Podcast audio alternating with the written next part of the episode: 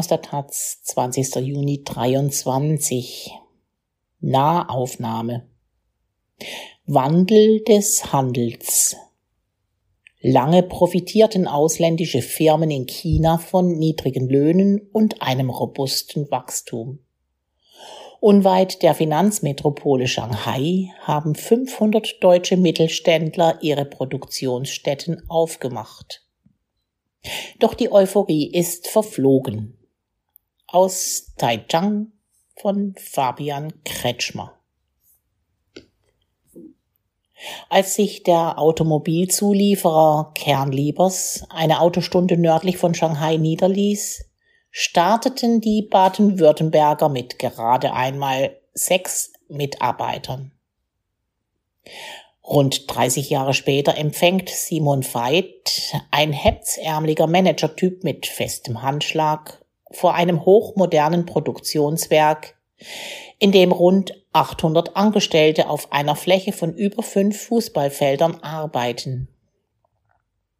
Bis etwa 2018 ging alles mit chinesischer Geschwindigkeit voran, erklärt Regionalleiter Veit, während er mit großen Schritten durch die hell beleuchteten Korridore des Fabrikgeländes führt. Mit chinesischer Geschwindigkeit meint Feind vor allem eins. Schnell. Bauprojekte wurden realisiert, die in Europa ein Vielfaches an Zeit kosten würden.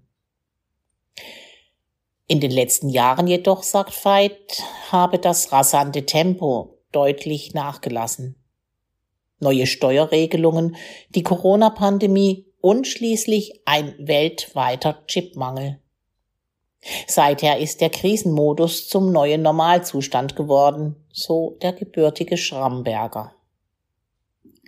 Wann immer sich die politischen Beziehungen verschlechtern, lässt China die entsprechenden Länder dies auch wirtschaftlich spüren. Als Australien beispielsweise 2020 eine Untersuchung zu chinesischen Fehlern am Beginn der Pandemie forderte, verhängte Peking, ohne es jemals offiziell zu machen, einen Importboykott von australischer Kohle und weiteren Produkten. Wenn die Bundesregierung in Berlin eine kritische China-Strategie veröffentlichen oder ihren Kurs verschärfen sollte, fürchten deutsche Firmen also um ihr China-Geschäft. Kernliebers hat sich 1993 als erster Mittelständler in der damals neu gegründeten Industriezone angesiedelt und damit unverhofft den Startschuss zu einer einzigartigen Erfolgsgeschichte abgegeben. Mittlerweile gibt es in der ostchinesischen Satellitenstadt knapp 500 deutsche Firmen, darunter viele Hidden Champions. Als verborgene Champions bezeichnet man die deutschen Mittelständler, die teilweise weltweit Marktführer sind, aber nur in einer kleinen spezialisierten Sparte und daher für die Öffentlichkeit weitgehend unbekannt bleiben. Kernliebers ist so ein klassisches Beispiel. Kaum jemand hat von ihnen schon mal gehört, aber in der Produktion von Bandfedern, die zum Beispiel in der Automobilindustrie zur Anwendung kommen, sind sie weltweiter Marktführer. Auch der Werkzeugmaschinenhersteller Trumpf oder der Automobilzulieferer Scheffler sind in ihrer Sparte jeweils führend. Der Standortvorteil von Taikang liegt auf der Hand. Die Arbeitslöhne sind günstiger als in den großen Ostküstenmetropolen, doch gleichzeitig befindet sich die internationale Finanzstadt Shanghai nur 50 Kilometer entfernt. Dass sich Taikang stolz als Heimat für deutsche Unternehmen bezeichnet, spiegelt sich im Stadtbild wider. An der Rotenburg-Uferpromenade haben die Behörden eine Altstadtimitation inklusive Fachwerkhäusern und Springbrunnen errichtet. Beim angrenzenden Wirtshaus Schindlers Tankstelle wird Eisbein und Sauerkraut serviert, Brezeln und Bauernbrot gibt es bei der benachbarten Bäckerei Brotecke. Und jedes Jahr veranstaltet das German Center Taikang, die Interessenvertretung der deutschen Mittelständler, ein Oktoberfest mit Weißbier und Brathändel. Auch der Fußball-Bundesligist FC Bayern München hat in einer örtlichen Schule mittlerweile ein Trainingszentrum eröffnet, um den Nachwuchs zu fördern. Die Lokalregierung von Taikang bezahlt den FC Bayern, dass sie die Nachwuchsmannschaft trainiert. Eine Win-Win-Situation. Die Bayern hoffen auf junge Talente, die Stadt setzt auf einen Imagegewinn. Im Jugendalter von 14 Jahren spielen die Chinesen bereits auf europäischem Niveau im Jugendbereich, sagt Matthias Brosamer, Sportchef für, das, für den Bundesligisten in der Volksrepublik. Das langfristige Ziel des gebürtigen Freiburgers ist es, bei der Jugendarbeit in Taikang einen chinesischen Spieler für den Vereinskader in München aufzubauen. Ob das auch klappt, ist eine andere Frage, so Brosamer. Der Leistungsdruck in der Schule ist für chinesische Jugendliche hoch. Viele springen später ab, weil sie es nicht schaffen, sich parallel noch auf den Leistungssport zu konzentrieren. Der Nachwuchs für die deutschen Unternehmen wird derweil nur einen Steinwurf entfernt. Im Suzhou Xiong Institute of Technology ausgebildet. In der schnörkellosen Berufsschule wird das deutsche Modell einer dualen Ausbildung angewandt. Höchst erfolgreich, wie man hier versichert. An den Wänden des Funktionsbaus hängen Schilder mit den Stereotypen deutschen Tugenden ins Chinesische übersetzt.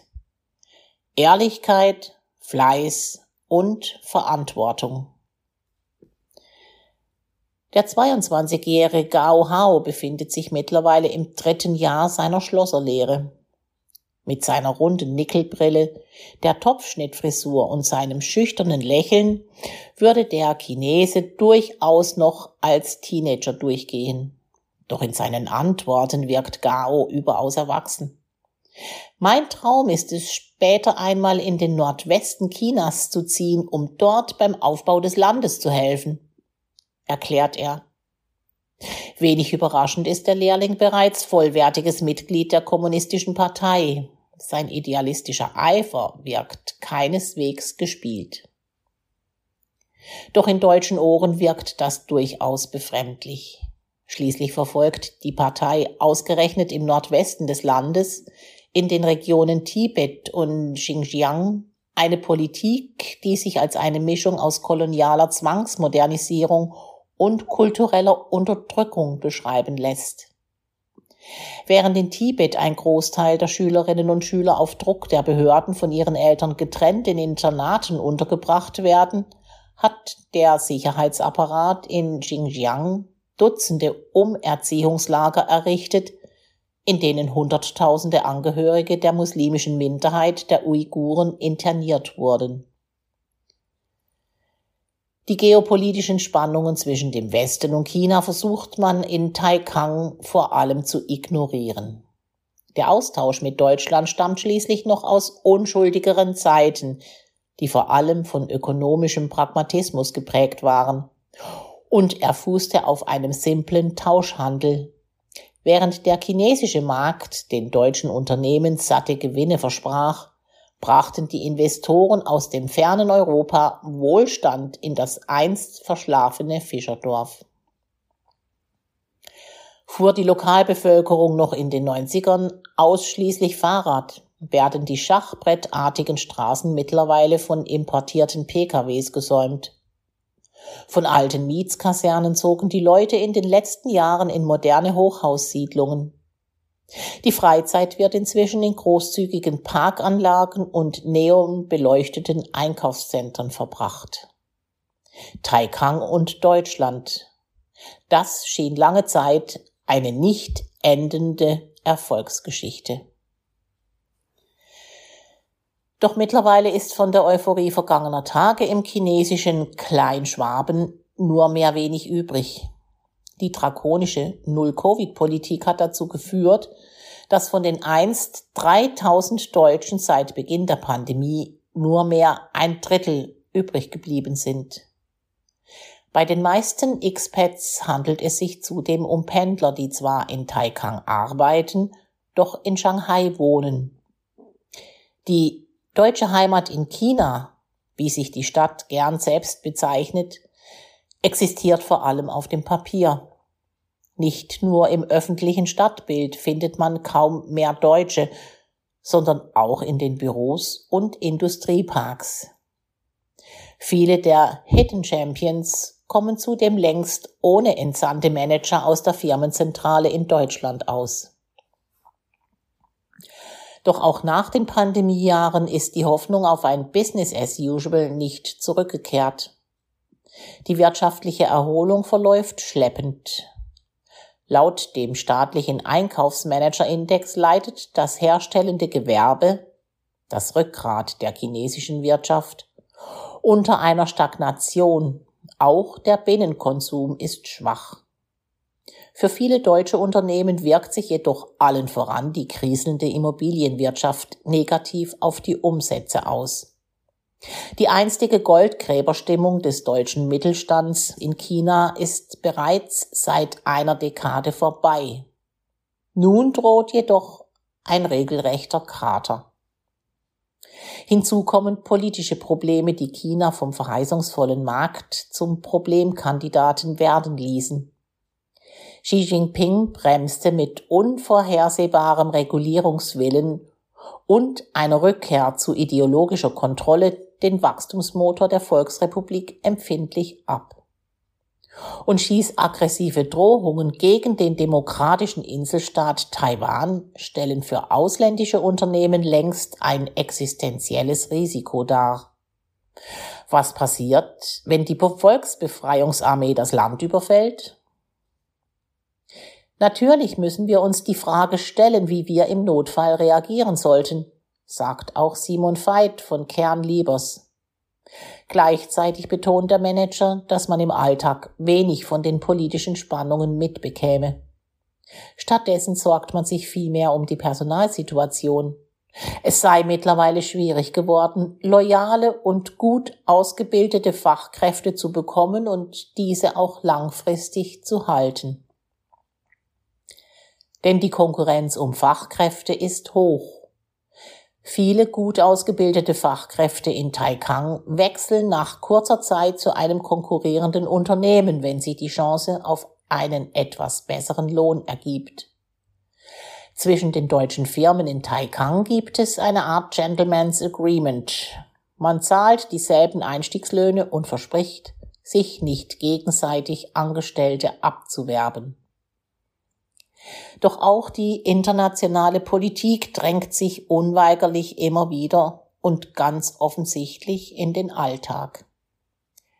Erst vor wenigen Monaten reiste Hans-Jochem Stein, dessen Urgroßvater Kernliebers 1888 gründete, zum 30-jährigen Jubiläum der deutsch-chinesischen Zusammenarbeit nach Taikang. Stein, der auch Ehrenbürger der Stadt ist, sollte dabei eine Festrede halten, die jedoch kurzerhand von der Regierung zensiert wurde. Eine scheinbar harmlose Passage, die sich möglicherweise als Anspielung auf Xi Jinpings Loyalität zu Wladimir Putin interpretieren ließ, musste der deutsche Unternehmer streichen. Kriegerische Auseinandersetzungen helfen nicht, die Lebensverhältnisse zu verbessern, nur im gegenseitigen Vertrauen wächst das Klima für den Erfolg, den wir alle haben wollen. Aggression darf kein Mittel der Politik sein. Deutlicher lässt sich die Paranoia innerhalb des chinesischen Politikapparats kaum vermitteln. Wer in dem imposanten Gebäude der Stadtregierung nach den neuen Verhältnissen fragt, erntet nur betretenes Schweigen. Im 21. Stock des Glasbaus, der einen atemberaubenden Blick über die Parkanlagen und Apartmentsiedlungen von Taikang freigibt, möchte man sich keinen kritischen Fragen stellen. Weder zur neuen China-Politik der Bundesregierung noch zu den Spannungen mit den USA oder gar der Kritik an Xi Jinping.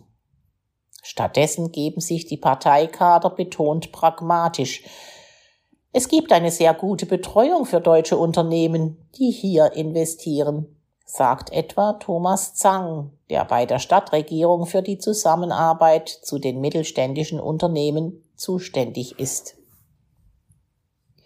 Das mag durchaus stimmen. Schließlich wird die Lokalregierung auch von fast allen deutschen Expats als hilfreich und pragmatisch beschrieben. Doch ebenso offensichtlich ist, dass in China unter Xi Jinping längst ein rauerer Wind weht, der sich irgendwann auch gegen die bislang gern gesehenen Gäste aus Deutschland richten kann. Denn letztlich hat nicht die Regionalregierung in Taikang das Sagen, sondern Peking. Die größte wirtschaftliche Gefahr für deutsche Unternehmen wäre, wenn China tatsächlich Taiwan angreift. Dass er sich militärische Mittel vorbehält, hat Xi Jinping sehr deutlich gemacht. Dann stünde das China-Geschäft deutscher Firmen de facto vor dem Aus.